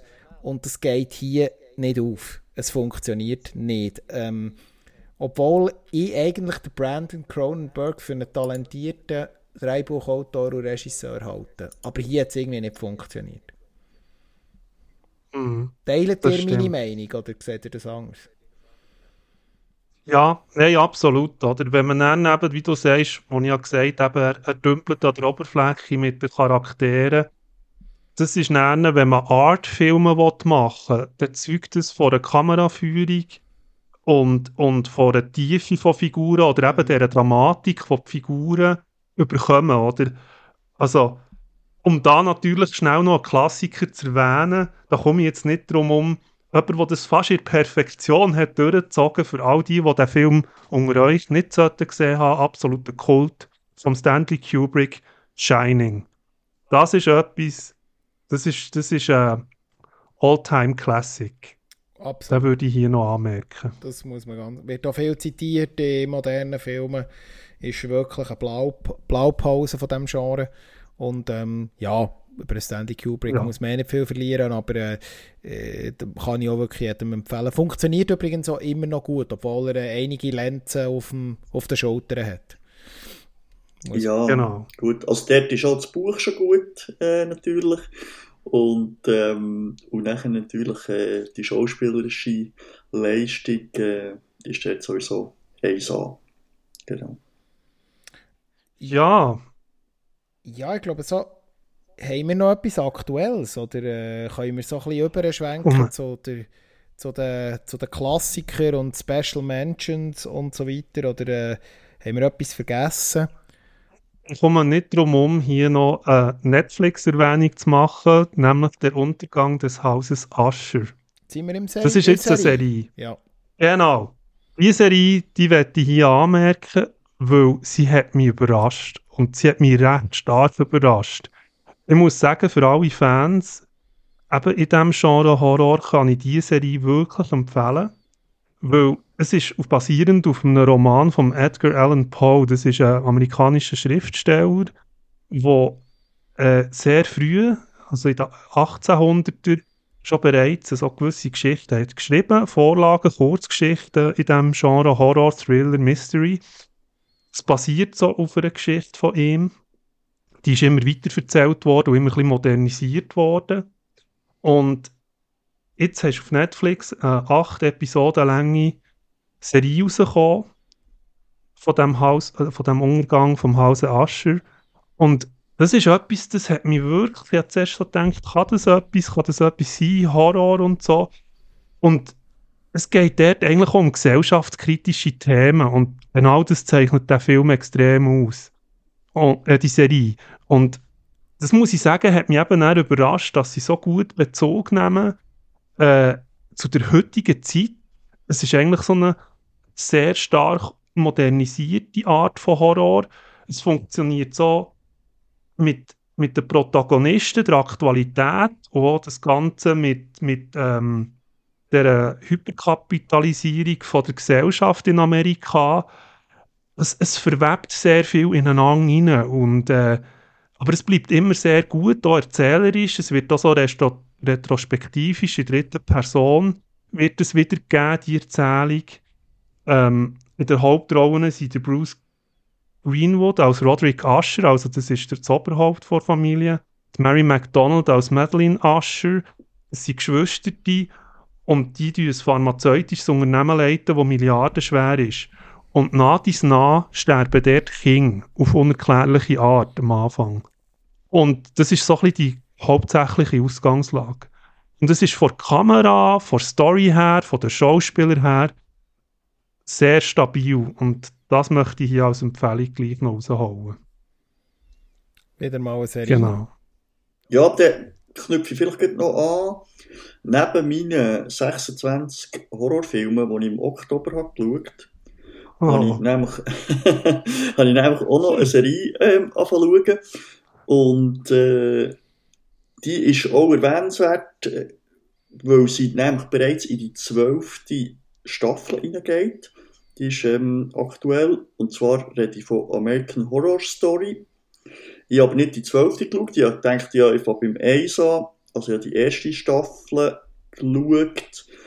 Und ähm, ja, denen merkt man ein bisschen das Alter an. Das hat nämlich angefangen 2011. Und es ist so Klassiker, irgendwie ein Haus, wo eine neue Familie einzieht. Das ist so die klassische Horror-Story, wo er verschiedene Sachen dort äh, passieren. Aber die ganze Reihe ist sicher erwähnenswert, weil einerseits spielen die verschiedenen Schauspieler immer wieder mit in den weiteren Staffeln und sie haben auch andere Rollen. Also die, die verschiedenen Staffeln sind in sich abgeschlossen und kann man so einzeln schauen und die übernehmen dann, die Schauspieler haben eine andere Rolle in der neuen Staffel innen und ähm, eben geht jetzt in die zwölfte äh, Staffel rein und äh, die Lady Gaga hat da schon irgendwo mitgespielt und ja, ist, ist sicher er Erfolgsgarant, sonst würde sie nicht in die zwölfte Staffel reingehen und ähm, ist zu schauen auf Disney Plus. Weiss nicht, habt ihr da mal etwas gesehen? Mephisto? Ich habe, das ist ja so ein bisschen, äh, die läuft ja schon ewig. Ja, vereinzelte Episoden gesehen, aber ich habe es nicht am Stück gesehen. Hier und mhm. wieder mal, weil ich immer wieder mal eine Empfehlung bekommen habe. Aber ich kann jetzt nicht sagen, dass ich, dass ich es wirklich durch, durchgepinscht habe. Das habe ich nicht. Aber ich kenne so ein bisschen Look and Feel und weiss so ein bisschen, was so die Grundhaltung von der Serie ist. Und äh, ja, von dem her genau. ich, kann, ich, kann ich sagen, funktioniert größtenteils, hat auch ganz unterschiedliche Herangehensweise äh, von Episode zu Episode. Finde ich noch spannend. Ich müsste mich mal noch in die Teufel reinfuchsen. Ja, ich selber kann hier, kann hier nicht viel dazu beitragen. Ich habe das nur so in Trailers gesehen und gestreift auch mal reingeschaut, habe ich glaube mal, aber ich habe es nicht wirklich durchgezogen. Das ist bei mir ein bisschen unter. Da kann ich wirklich nicht viel dazu sagen. Okay, also ich werde sicher, ich werde nicht alles durchschauen oder jetzt nachschauen, aber ich glaube so ein, zwei Staffeln gönne ich mir auch noch, die auch gute Kritik haben. Sie sind, sie sind ja sehr unterschiedlich in der, in der Wertung, ähm, wenn man das anschaut. Aber ja, kann man sich sicher geben ist sicher hier auch erwähnenswert, wenn wir noch eine Serie herfüllen haben. Mephisto, hast du noch ja, ich, bleibe, ich, ich, ich tue mich dort ein bisschen anknüpfen. In der Serienlandschaft, meine Serie, habe ich eben beim Filmfenster schon mal erwähnt und tue sie hier drum noch mal ganz kurz anteasern. Sie ist im 2019 angelaufen, also auch noch relativ aktuell. Gibt es jetzt in zwei Staffeln. Das ist die südkoreanische, ähm, äh, äh, südkoreanische Horrorserie Kingdom. Tönt jetzt zuerst mal nicht wirklich nach Horror ist natürlich so ein von der Grundprämisse her im, im Zombie-Film angesiedelt. Die Spezialität hier, äh, was ein bisschen abhebt von anderen Ablegern aus diesem Subgenre, ist eigentlich, dass alles im feudalen Südkorea spielt und so ein einen historischen Touch hat und noch ein bisschen Mystik auch äh, aus dieser Zeit spielt und das verwoben eigentlich mit der Zombie-Prämisse. Und ich weiß noch damals, auf, die, die läuft auf Netflix, die kann man übrigens immer noch schauen. Und ich habe die wirklich, wer gerne südkoreanisches, asiatisches Horrorkino hat, äh, wo wir dann glaube auch noch die eine oder andere Erwähnung heute werden hören, aus diesen Gefilden, ähm, kann ich diese Serie wirklich empfehlen. Leider im Moment weiß man nicht, es ist eigentlich immer eine dritte Staffel angekündigt gewesen. Es hat einen Prequel-Film gegeben, der ist ebenfalls auf Netflix ähm, als Einzelfilm. Und jetzt warten eigentlich alle auf die dritte Staffel, aber ich weiß nicht, ob jetzt die definitiv abgesagt worden ist oder nicht. Das habe ich leider nicht recherchiert, aber äh, das ist äh, aufgrund von Corona immer wieder verschoben worden. Und dann, jetzt ist noch der Streik gekommen und ich weiß, äh, da ist zwar jetzt Südkorea nicht betroffen gewesen, aber durch das hat es Verschiebungen gegeben und so weiter. Und ich weiß aktuell eben den Stand nicht. Aber eigentlich sollte die Serie noch vorgesetzt werden und Netflix hat dort meines Wissens so das Go gegeben. Und ja, es geht ganz kurz zusammengefasst eigentlich darum, dass es einen historischen Konflikt gibt zwischen damals grossen Häusern, die zu dieser, zu dieser Zeit vom feudalen äh, Südkorea gelebt haben und sich bekämpft haben. Ähm, geht es um so Machtkämpfe, es geht um Intrigen, es geht um solche Sachen. Also es klingt alles noch nicht so wirklich nach Horror. Und in das hineingewoben ähm, gibt es offenbar eine Art, ähm, ich sage jetzt nicht warum, aber offenbar äh, gefallene Krieger, werden zum Teil wieder zum Leben erweckt und äh, äh ziehen mordend und tötend durchs Land. Und äh, es gibt eine kleine Gruppe von Leuten, die versuchen, dem Mysterium, das Mysterium aufzuklären. Das ist so die Grund, Grundstory von der Serie. Und da gibt es dann auch noch äh, interessante Nebengeschichten und Figuren und ich finde es gut gespielt. Es sind sehr gute ähm, äh, südkoreanische Schauspielerinnen und Schauspieler drin und äh, ja, ich kann die auch nur empfehlen. Ist äh, jetzt schon länger verfügbar auf Netflix und kann ich auch nur euch ans Herz legen, wenn ihr mal wollt, äh, speziellere Horrorserie schauen. Ja? Ja. Ja, bleiben wir doch gerade im Asiatischen. Dann habe ich da auch noch ein paar, ein, zwei Empfehlungen. Wobei die eine Empfehlung ist so ein bisschen mit Vorbehalt. Es ist äh, auch nicht so unumstrittener Film, vor allem auch nicht für zarte Gemüter. ich weiß nicht, ob der den gesehen habt. Ich weiß, äh, was jetzt Sadness. ja, ich habe gesehen. Das Sadness. Äh. Ähm, ich sage mal nichts für zarte Gemüter, weil er ist von meiner Seite her, und ich habe doch auch schon einige Horrorsachen gesehen, ist er so explizit und sehr brutal. In vielen Sachen übertrieben viel blutig. Blutige Szenen und so. Also, ich weiß nicht, wie das dir ist gegangen, Mephisto Moski. Ich glaube, hast du den gesehen? Das Erdnis. Habe ich nicht gesehen. Dann gehe ich gerade über zum Mephisto. Mephisto, was sagst du zu was dem hat, Meisterwerk von Blut? Was, was habe ich, was habe ich eingangs gesagt? Die heiß diskutierten Filme, die schaue ich immer. Mhm. Und dann, mhm. ich weiss noch mhm. ganz genau, wo das aufgekommen ist und da gesagt wurde, hey, da gibt es einen neuen Skandalfilm aus Asien und der ist unglaublich blutig und unglaublich brutal und äh, äh, die Leute sind schockiert aus dem Kino gelaufen und dann habe ich natürlich gewusst, ja, den muss ich schauen. Und das habe ich dann auch gemacht. Was soll ich dir jetzt sagen? Ich finde, ähm, ich sage jetzt inhaltlich, hat er sogar ein paar so ein innovative Teile. Er spielt so ein bisschen mit... Äh, mit aktuellen Themen. Ich weiß nicht, ob du das auch so gemerkt hast. Es gibt da so ein bisschen Gesellschaftsbezüge. Äh, Brutalität, auch Gewalt gegen Frauen ähm, äh, und so weiter. Da ist ja, sind doch ein paar Sachen noch ein bisschen hinter den Zielen, die man jetzt so nicht hätte können erwarten Grundsätzlich ist der Film einfach, also ich weiß nicht, wie viele Liter Blut das die ver, verschüttet haben, den, also Kunstblut, das ist ja unglaublich. Also es gibt, mhm. es gibt äh, jetzt muss ich überlegen, die U-Bahn-Szene ist das, oder? Die mit... Ja, die ohne grosse Spoilers Genau, ich tue jetzt, ich tue jetzt nicht spoilern, es gibt eine U-Bahn-Szene in diesem Film. Und ja, wirklich, wie gesagt, ich bin nicht der absolute Horror-Freak, habe nicht jeden Splatter und nicht jeden Slasher gesehen, der da je ist produziert wurde, aber ich habe selten mal eine Szene gesehen, wo so viel Blut geflossen ist. also, ich weiß, es ist schon sehr. Ja. Äh, ich, ich gehe jetzt gar nicht gross auf den Filminhalt ein. Er hat sehr hohe Wellen geschlagen. Ähm, vielleicht, mhm. Tommy, kannst du noch schnell kurz sagen, um was geht es eigentlich überhaupt in der Sadness? Ja, es ist ein junges Paar, das in der Großstadt ähm, in so eine Liebesstory das ist ja bei den koreanischen Filmen eigentlich so die Ausgangslage oder in vielen asiatischen Filmen. Es fängt so ein bisschen seicht an, eigentlich eben mit dieser Liebesgeschichte von dem Pärli und plötzlich nehmen sie wahr, dass in der Stadt etwas abgeht, eben durch die Medien und so. Eigentlich eben, dass Zombies äh, langsam entstehen, wobei die ganze Zombie-Geschichte hier ein bisschen anders aufkommt, weil eigentlich sie viel mehr Leben in sich tragen, als man das kennt. Eigentlich sind sie nicht so, kommen nicht so zerfallen her und so. Sie, sie, sie agieren auch anders als ein normaler Zombie, sie sind auch schneller.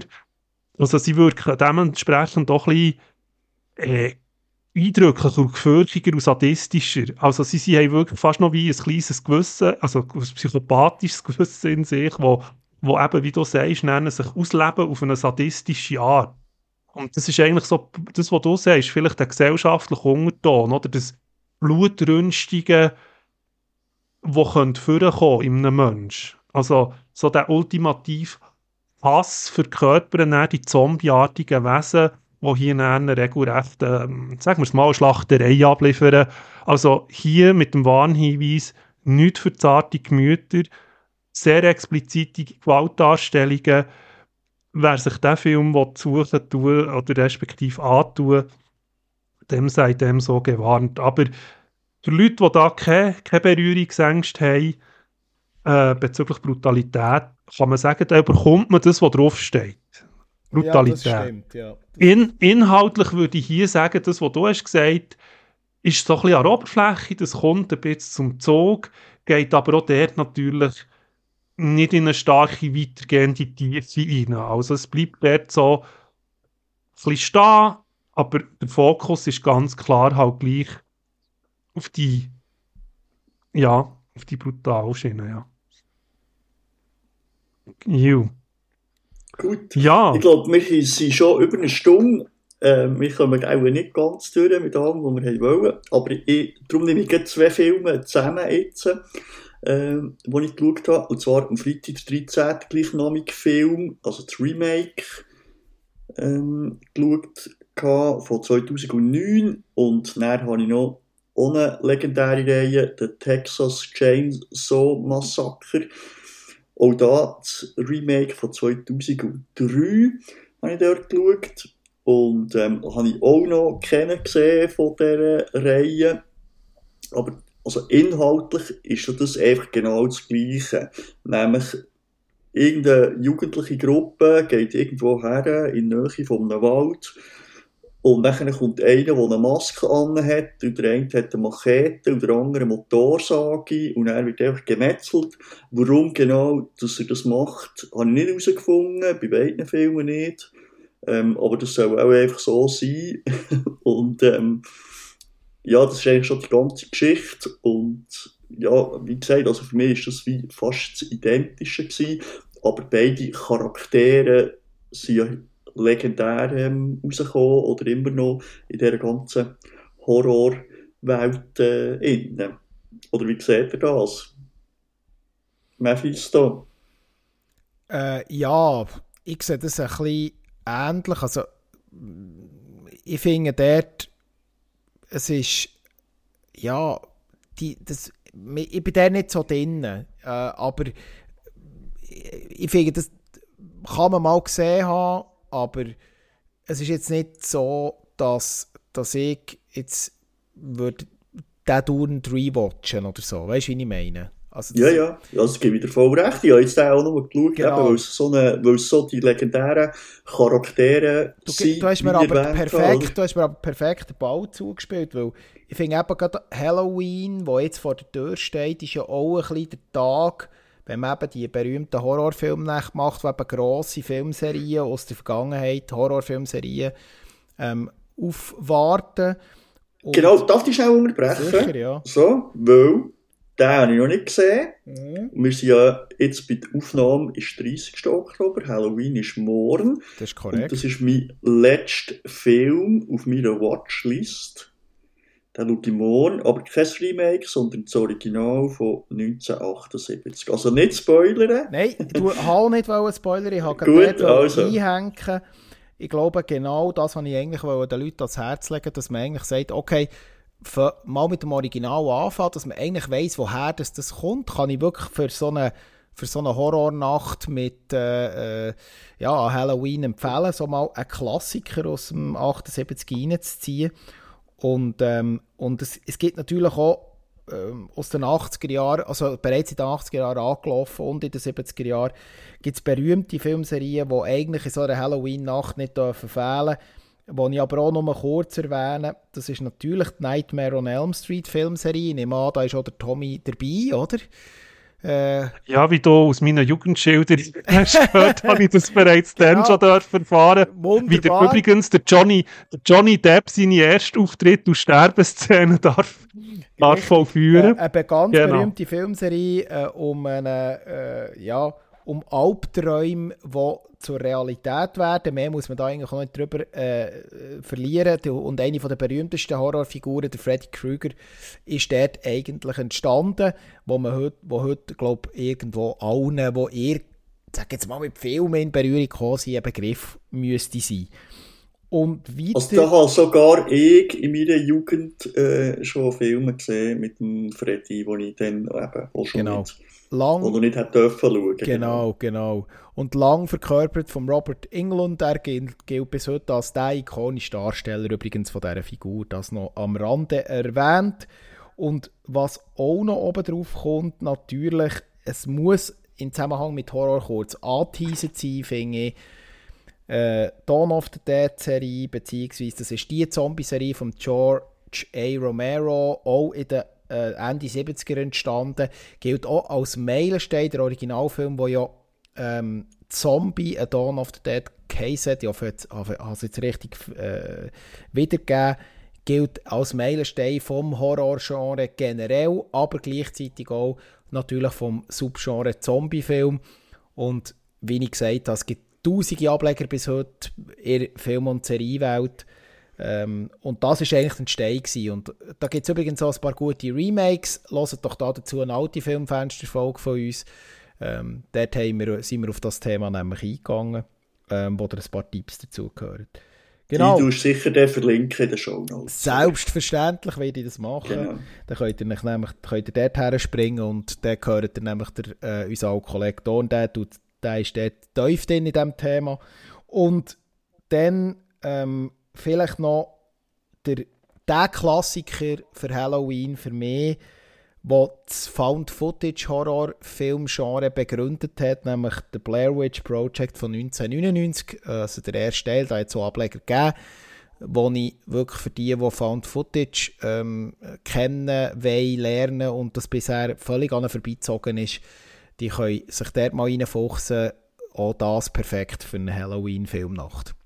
Äh, wie, seht ihr, ganz kurz, eine Minute Found Footage, äh, ist das etwas? Habt ihr schon mal geschaut? Wie findet ihr das?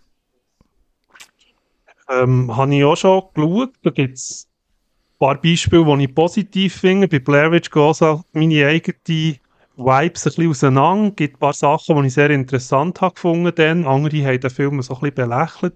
Aber er ist, er ist schon, hat ja etwas Neues aufgetan mit dem, wie du sagst, Found Footage Style und so. Da gibt es etwas, was mir noch relativ gut hat gefallen, wo mir jetzt noch spontan in Sinn kommt. Das ist eigentlich noch Rack, hat das geheißen. Oh ja, der erste Teil, der äh, spanische ja, Original. unbedingt. Ja. Der spanische Original, erste Teil von Rack.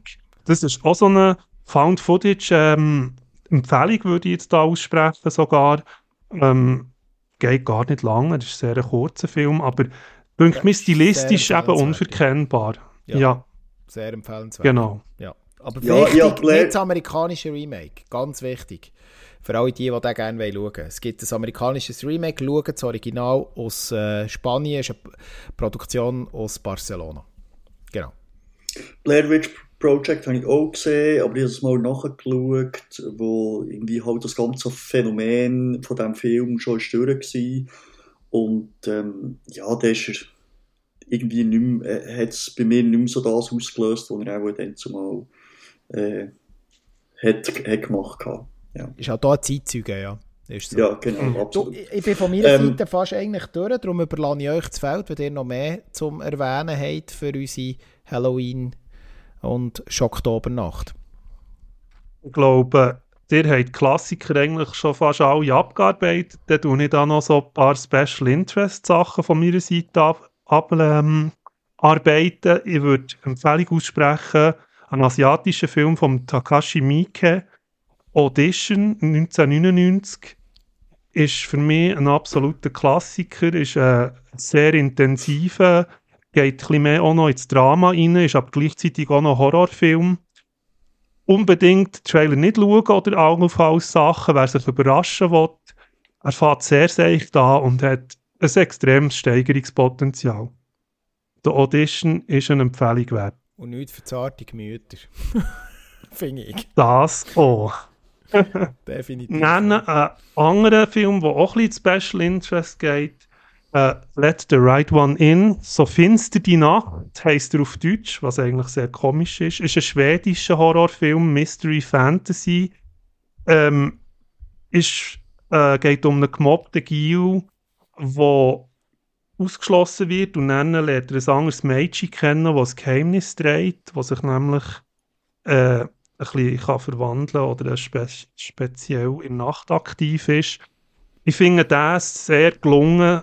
Wie gesagt, ein schwedisches Produkt, ähm, düster, sehr auch ein bisschen psychologisch angehaucht. Let the right one in, so finster die Nacht. Darf ich dort noch schnell einen reinwerfen, 10 Sekunden?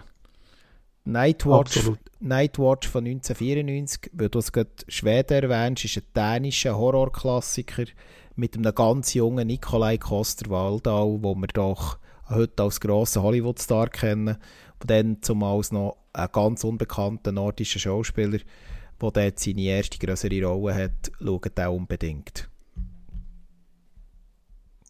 Ein weiterer Ah, der auch noch ein bisschen speziell. Ja. Habe ich, ich habe noch einen, ich habe noch, sogar mach noch, zwei. Noch, zwei ja. Nennungen gebe ich mir noch.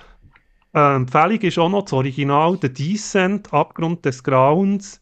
Das ist eine, eine Höhlenexpedition, die ein bisschen schief geht, von Frauen. Was auch noch so eine Anmerkung ist, es sind im Prinzip sechs Frauen in der Hauptrolle, die sich dann in die Hölle begeben. Er ist klaustrophobisch, er ist eigen. Gebt nicht den. Platzangst ist inkludiert in diesem Film und der Horrorswill wird sich auch noch entpoppen.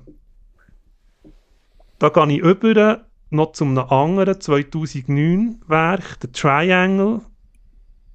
Den finde ich noch so, weil er auch so ein Mystery-Element hat, das unverkennbar ist. Und der Film ist mir geblieben, weil es einer von meinen ersten DVDs war, die ich hatte. Ähm, der ist auch sehr speziell. Es geht um eine Gruppe, die mit einer Yacht, äh, also äh, noch weiterkommt und dann ein Passagierschiff gesehen, geht dort drauf und dort drauf passieren dann einerseits Horror-Slasher-Elemente, die er in sich trägt, aber eine andere versteckte Prämisse, die ich hier nicht möchte erwähnen von Triangle. Wenn ihr den kann ich euch empfehlen. Auch hier bereits schon mal beim Filmfenster erwähnt worden.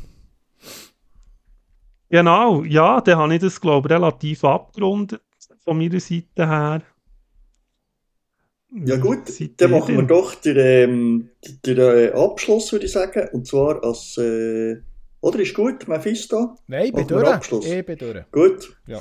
Als Schweizer Podcast machen wir den Abschluss mit äh, zwei Schweizer Filmen, die ich eben auch angeschaut im Oktober. Bewusst äh, auf die Schweizer Filme eingegangen. Und zwar, die sind ganz unterschiedlich.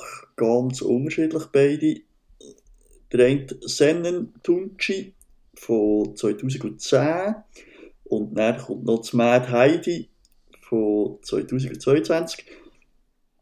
Bevor wir da über die Filme noch reden, wie sie sind oder um was es geht, vielleicht die haben beide ein bisschen spezielle Geschichte mit der Finanzierung gehabt. Und das zeigt einfach auch, dass in der Schweiz nicht so einfach ist, Filme zu drehen oder die Filmförderung nicht richtig funktioniert oder was auch immer. Ähm, auf jeden Fall, Sennentucci hat ein äh, Budget von 5,5 Millionen, ist fertig gedreht gewesen, eigentlich 2008 und dann ist aber die Produktionsfirma Konkurs gegangen. Und dann war eins hin und her gewesen, zwei Jahre lang. Und ähm, wäre auch fast nicht äh, in Kino gekommen. Und dann hat der Bernhard Burgener, der auch bekannt ist als FC Basel Ex-Präsident, äh, mit seiner Firma dort äh, den Film und die Rechte gekauft und das fertig gemacht. Und ähm, da ist eben auch 2010 in Kino und mit 150.000 Besuchern der erfolgreichste Schweizer Film vom Jahr. Und Mad Heidi hat aber den anderen Weg genommen. Der hat so ein Crowdfunding ähm, gemacht im Voraus und ähm, hat äh, mit über 500 Leuten, die da haben gesponsert äh, oder investiert, haben sie ein Budget von 2 Millionen und eben auch den Film gedreht. Habt ihr beide, die beiden Filme gesehen? Ja, ich werde noch schnell zu deinen allgemeinen Informationen ja, sicher, ja. Info sagen. Und zwar kann man Sennentonchi beim Streamingdienst von SRF streamen, bei Play Swiss, für die, die es interessiert. Absolut, genau, ja. Finde ich noch cool. Ich, ich habe noch der geschaut, ja. Ähm, und äh, bei Mad Heidi finde ich vor allem interessant, das ist ja wirklich eine ganz wilde Finanzierung gewesen, mit äh, Crowdfunding und Unterstützung und Support und ist, ist ein cooles Projekt, muss ich sagen, äh, für so einen Trash-Film. Und ähm, ich habe beide gesehen und kann von meiner Seite her sagen, natürlich to von der Tonalität her, vom Inhalt her, von der Aufmachung her. Ich meine, Senna Tunci war damals von Michael Steiner gewesen, äh, und auch das Dreibuch hat Michael Steiner und Michael Suter und Stefanie Japp mitgestaltet. Das ist ähm, ein Klassiker schon fast jetzt für die Schweiz im Bereich Horror Mystery. Und äh, das, hat, das ist damals wirklich eine Überraschung gewesen. Ich weiss noch, wo angekündigt worden ist, dass der Michael Steiner, der ja nicht ganz unumstritten ist, äh, finde ich, also ich finde da auch durchaus Filme von ihm nicht wirklich, ähm, sind jetzt nicht so mein Cup of Tea. Und äh, dann wirklich, dass er sich mal so in das Genre reinfuchst, hätte ich nicht gedacht und das ist für eine Schweizer Produktion doch sehr, ziemlich gut gelungen. Gut, also der Film hat ja auch recht hohe Wellen geworfen, also jetzt nicht nur wegen der Finanzierung, einfach auch wegen der Story, äh, die dort äh, ist. Vielleicht können wir schnell sagen, ähm, es geht ja darum, dass, ähm, dass sie sich eben das Sennentunchi, das ist so äh, wie eine, wie sagt man, äh, äh, so Strohpuppen, ja. genau, wo, wo sie äh, da sich machen. Und ähm, ja, wo dann irgendwie, der, also sie sind irgendwie in den Bergen oben und die sollen dann irgendwie einerseits den Haushalt machen, aber wird natürlich auch äh, sexuell missbraucht, obwohl es eigentlich nur eine Puppe ist, aber die wird ja so wie lebendig. Und echt die ganze Geschichte eben hat ja sehr hohe Wellen geworfen, weil es eben um so ein bisschen Vergewaltigung und um Sex geht und ja. Killen, wo da irgendwie auch noch rein spielt, natürlich in das Ganze. Ähm, und das ist ähm, schon Teilen äh, ja, ein bisschen ja, zu viel äh, gewesen. und eben auch noch mit äh, der ganzen Finanzierung, wo man da die Filmgelder, wo man da irgendwie verblödelt oder so, sind da die Stimmen laut geworden aber ja, ist einer der erfolgreichsten Schweizer äh, Filme daraus geworden. Genau. Ja, und Aber was man da kann sagen ja. eigentlich ist ja ein bisschen die Ausgangslage Heimatfilm mit Horror. Genau. Das ist ja, das genau. ist ja vor allem die Ausgangslage, oder? dass man traditionelle Sachen, die, glaube so ein bisschen in den Bergen und Bergdörfli passieren oder eben so zum Horrorgenre überzieht. Also Sprich eben ein bisschen die Abgründigkeit mit der Traditionalität, eben wie ihr gesagt habt, die Kille, die reinspielt. Das hat, glaube ich, auch ein bisschen die Schweiz Wellen geschlagen, natürlich. Aber eben darum auch vielleicht der Erfolg. Also eben einerseits ein bisschen das Heimatfilm, aber dann verbunden mit dem, ja, düsteren Horrorelement ein mhm. bisschen, ja. Und vielleicht sind die Schauspieler, ähm, zwei Bekannte, sie sollen noch erwähnt sein, der Carlos Leal und der Joel Bassmann, der da ähm, ganz gut mitspielen, finde ich. Vielleicht hier noch ja. eine Empfehlung, ähm, ganz spontan. Ähm, der Joel Bassmann hat 2018 einen Film gemacht, der im jüdischen Milieu spielt. Und der heißt Wolkenbruch, den habe ich gesehen. Den kann ich euch übrigens empfehlen. Mhm. Ist äh, aber gar nicht Horror. Aber kann ich nee. einfach auch ein bisschen aus Aktualität jetzt gerade mit der Weltlage ähm, ist ein sehr empfehlenswerter Film. Absolute Empfehlung, ja. Und vielleicht noch zum anderen überzugehen, wenn wir schon beim Heimat sind, ist eben das Heidi, aber eben das Mad Heidi. Und ähm, der Film ist ähm, eben das pure Gegenteil von Sennentunci. Es ist so ein bisschen Horror, Blätter, nimmt sich aber selber ähm, so ein bisschen auf Chippen mit Humor und ähm, trifft nur von allen Käse-Klischees äh, im ganzen Film und hat verschiedene Elemente drin, irgendwie Nazis, äh, Anspielungen, die auch drin sind und ähm, so ein bisschen Frauen an die Macht, was eben nicht das Vaterland, sondern das Mutterland äh, ist und ähm, ja, da völlig trashig äh, daherkommt. Wie hat euch der gefallen, Tommy? Ja, ich finde natürlich eben, wie es der Mephisto schon erwähnt hat, oder durch das, dass es wirklich eine volle Eigenproduktion ist gesehen und eben wirklich mit dem Trash-Element bewusst spielt, geht das voll in Ordnung, oder? Er will ja auch nicht mehr sein als so ein provokativer Trasher-Heimatfilm, würde ich es nennen. Und ähm, der Trash-Slash mit so, nimmt sich ja dort so ein bisschen Attitüden lehnt er sich ein bisschen sogar an Quentin Tarantino Sachen an, nimmt so, aber wie du sagst, es ist, er nimmt sich nicht so ernst, er kommt dort eben auch so ein bisschen frei Schnauze übrig. Er ist, er ist Klamauk-Splatter, aber das, was er sein verkörpert er. Von dem her kann man sich da, wenn man mal ein lustiges Splatter sehen oder amüsant, kann man sich das zu Gemüte führen. Hey, den Film muss man schon noch mal sehen, weil es Fondue-Boarding gibt. genau, er spielt mit jedem Schweizer Klischee. Das ist so. Das stimmt. Hey, das stimmt. Laktoseintoleranz included. Ja, das ist so. Aber ich muss wirklich sagen, ja, das ist ganz äh, äh, plakativer Trash-Splatterfilm, der auch äh, jetzt wirklich äh, keine Bäume ausreißt, aber äh, schon einfach mit dieser Liebe zum Film und wie das so entstanden ist, so etwas muss man unterstützen, darum schaut den Film, zahlen da etwas dafür. Ich glaube, die äh, Jungs und Mädels, die da dahinter gesteckt äh, sind und die das haben auf die gestellt über Jahre, auch mit dieser schwierigen Finanzierung, mit dem Crowdfunding mhm. etc. Also ich muss sagen, ähm, das muss man unterstützen, schon rein aus Prinzip und ähm, er unterhaltet da grösstenteils wirklich ein bisschen. Das muss ich sagen. Ja, ja. Also er ist ein bisschen over the top. Also Aber Tom, Tommy, du hast doch noch Insiderwissen zu diesem Film. Du kennst doch jemanden, der in der Produktion mitgearbeitet hat. Oder wie ist das gegangen? Moment, ich habe doch da etwas im Kopf. ja, ich habe da... Ich habe da Nein, Kästchen gerade nicht unbedingt, aber ich habe mal jemanden in meinem ursprünglichen Heimatdorf gehabt, der an diesem Film mitgewirkt hat, als Maskenbildner, kann aber auf das nennen nicht. Er hat schon verschiedenste Sachen gemacht hat dort in dieser, in dieser Szene, in dieser Filmszene Schweiz einen kleinen Fuß eingesetzt und hat dort eben mit diesen plastischen Maskeneffekten und all dem hat er dort mitgeschafft und ähm, vielleicht, wenn es sich mal ergibt, können wir noch irgendwo mal eine Nennung von ihm machen, vielleicht sogar ein Interview.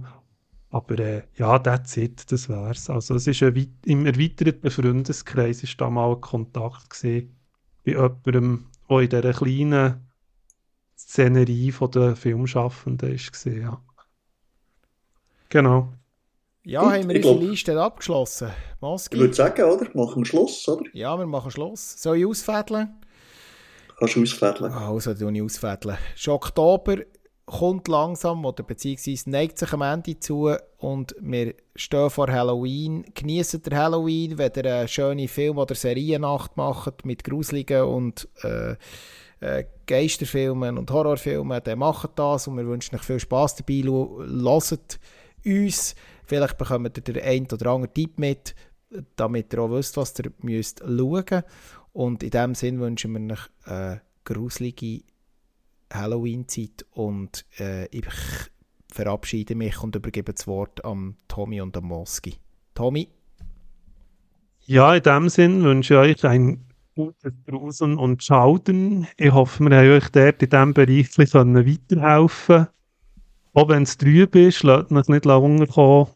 In der warmen Stube, ein guter Horrorfilm ist sehr wert.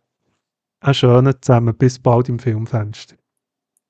Ja, ich verabschiede mich auch mit diesen Horrorfilmen. Es ist so eine faszinierende Welt, wo man da äh, eintauchen kann, die ich jetzt auch gemacht habe könnt, euch, äh, könnt das auch gerne machen. Es hat auch da ganz unterschiedliche Genres innerhalb von dem Horror, von dieser Horrorwelt, wie wir euch erklärt haben. Viel Spass und viel Vergnügen und viel Grusel bei diesen Horrorfilmen. Tschüss zusammen.